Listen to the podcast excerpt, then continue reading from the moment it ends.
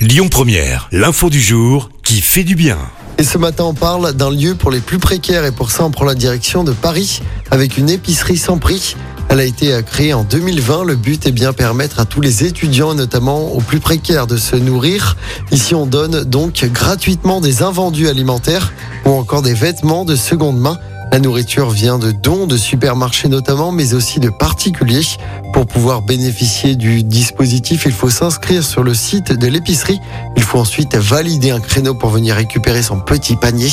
L'épicerie, elle est ouverte tous les jours et est tenue par des bénévoles. Écoutez votre radio Lyon Première en direct sur l'application Lyon Première, lyonpremière.fr et bien sûr à Lyon sur 90.2 FM et en DAB+. Lyon Première